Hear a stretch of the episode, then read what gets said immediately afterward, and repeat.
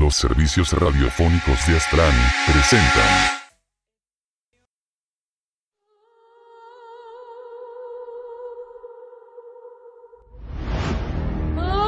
El vampiro fumador.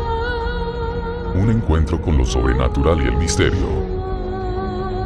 Las historias que van de boca en boca y que crispan los nervios ya pertenecen a la leyenda. Intensamente el terror. Principiamos.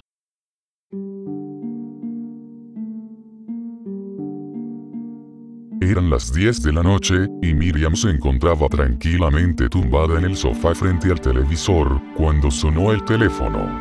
Sin darle apenas tiempo a pronunciar un diga, una voz metálica y aguda, como procedente de un contestador automático dijo. Funeraria al Santo Entierro le recuerda que le queda un mes de vida. Tenemos ofertas muy interesantes en nuestra web, elsantoentierro.blogspot.com. Entre ahora y beneficie de un 5% de descuento adicional. La llamada se colgó. Miriam no daba crédito a sus oídos. ¿Qué clase de broma macabra era aquella? Era una broma de muy mal gusto, pensó. En cualquier caso, no quiso darle mayor importancia y volvió a tumbarse frente al televisor. Quizás, si hubiese tenido 70 años y una salud delicada, aquella llamada le hubiese incomodado pero, a sus 38, le pareció de lo más absurdo.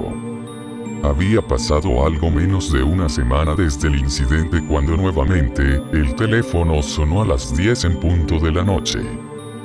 Funeraria al Santo Entierro le recuerda que le quedan 25 das de vida. Tenemos ofertas muy interesantes en nuestra web, elsantoentierro.blogspot.com. Entre ahora y beneficie de un 5% de descuento adicional.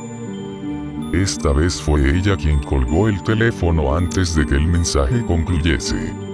Un escalofrío recorrió su espalda. ¿Quién podía ser tan retorcido? Descolgó nuevamente y buscó en la memoria del teléfono desde qué número la habían llamado. Tomó un bolígrafo y empezó a copiar los números. 9, 6, 6, 6, 6, 6, 6, 6, 6. Miró nuevamente el teléfono con la expresión desencajada. Era correcto. ¿Qué coño de teléfono? Pensó. Marcó lentamente los números y esperó. El mensaje de la operadora no se hizo esperar. No existe actualmente ninguna línea en servicio con esta numeración. No existe actualmente ninguna línea en servicio con esta numeración. Aquella tontería estaba empezando a molestarle. Era cuanto menos desagradable el hecho de que el teléfono no existiera todavía la inquietaba un poco más. Respiró hondo y recapacitó. No podía dejar que aquella estupidez la incomodase de aquella manera. Eso era seguramente lo que pretendía el artífice de tan retorcida gracia. Así que, con los ánimos renovados, volvió a sentarse plácidamente frente al televisor.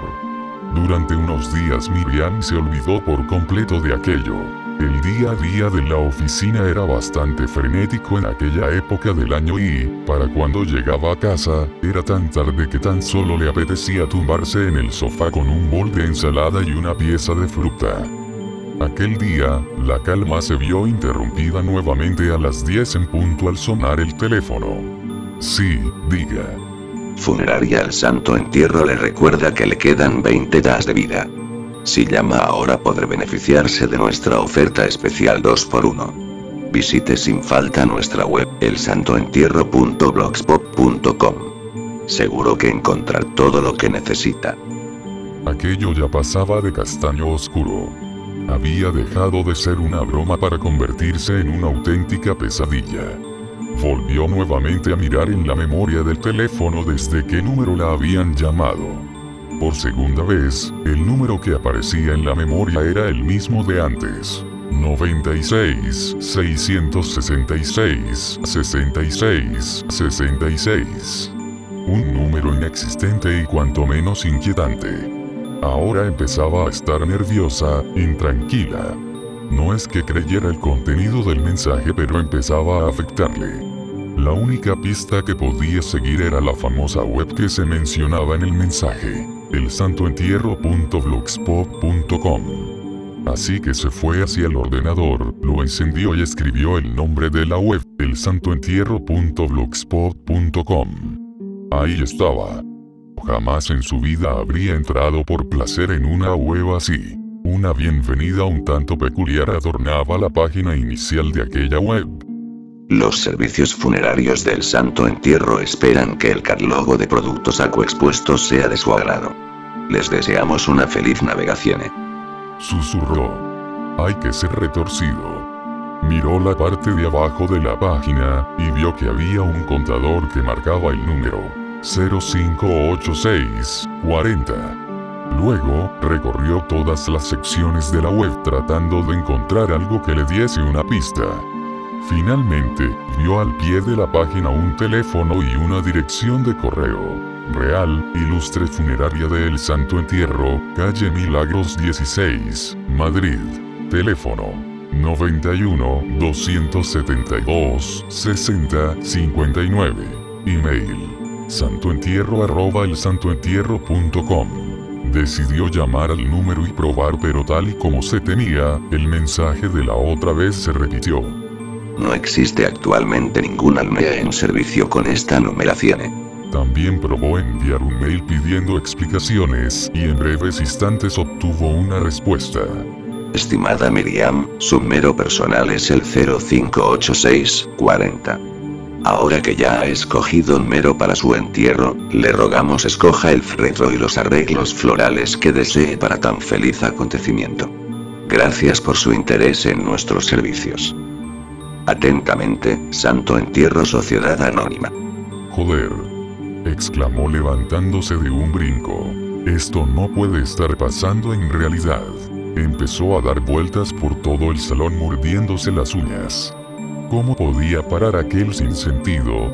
¿Habría algún modo de averiguar quién estaba detrás de todo aquello? Seguro que la policía tendría más de un caso de ese tipo en sus expedientes resueltos. A la mañana siguiente se pidió el día libre y se acercó a la comisaría del barrio.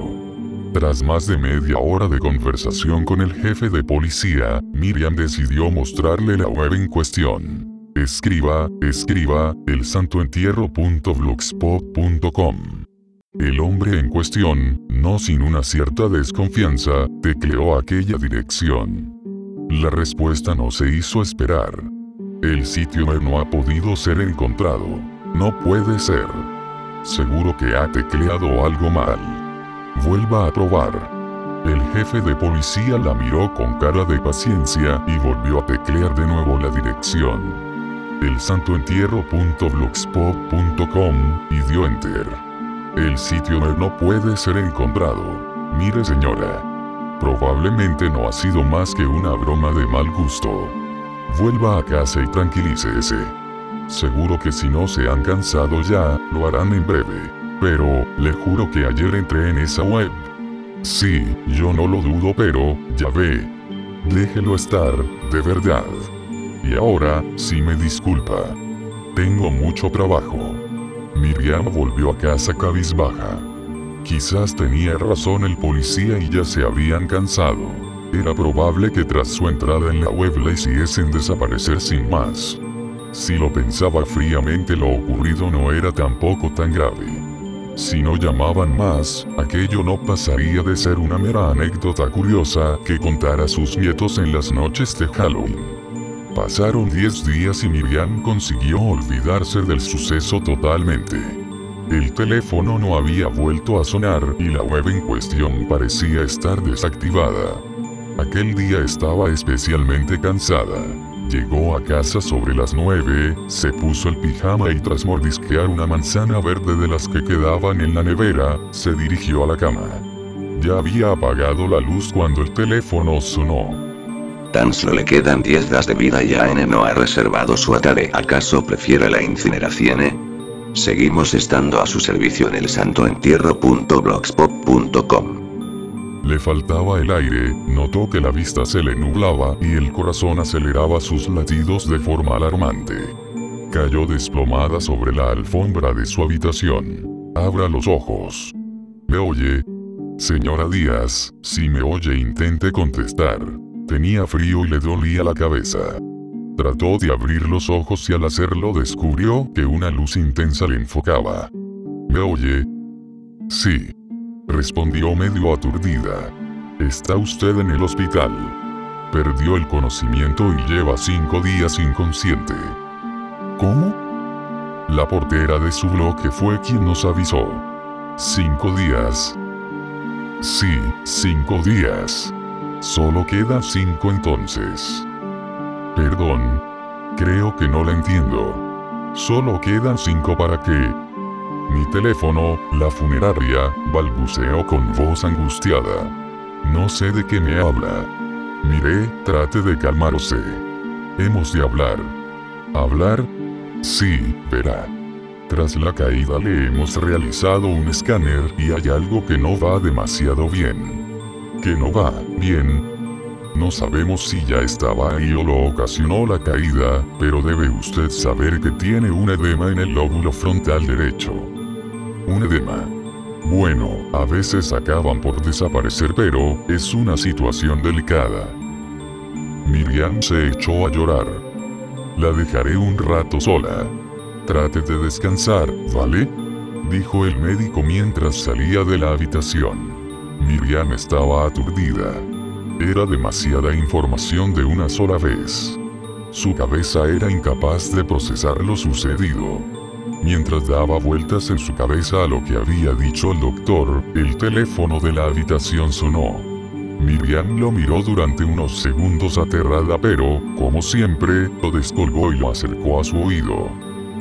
¿Va a querer el ataque de caoba o de pino? Servicio Psico Premium. Tan solo le quedan 5 horas. Y no tiene tiempo que perder. Miriam nunca salió viva de aquel hospital. Cuenta la leyenda que a todo aquel que ose entrar en la web de esa extraña funeraria, corre el riesgo de que se le asigne un número.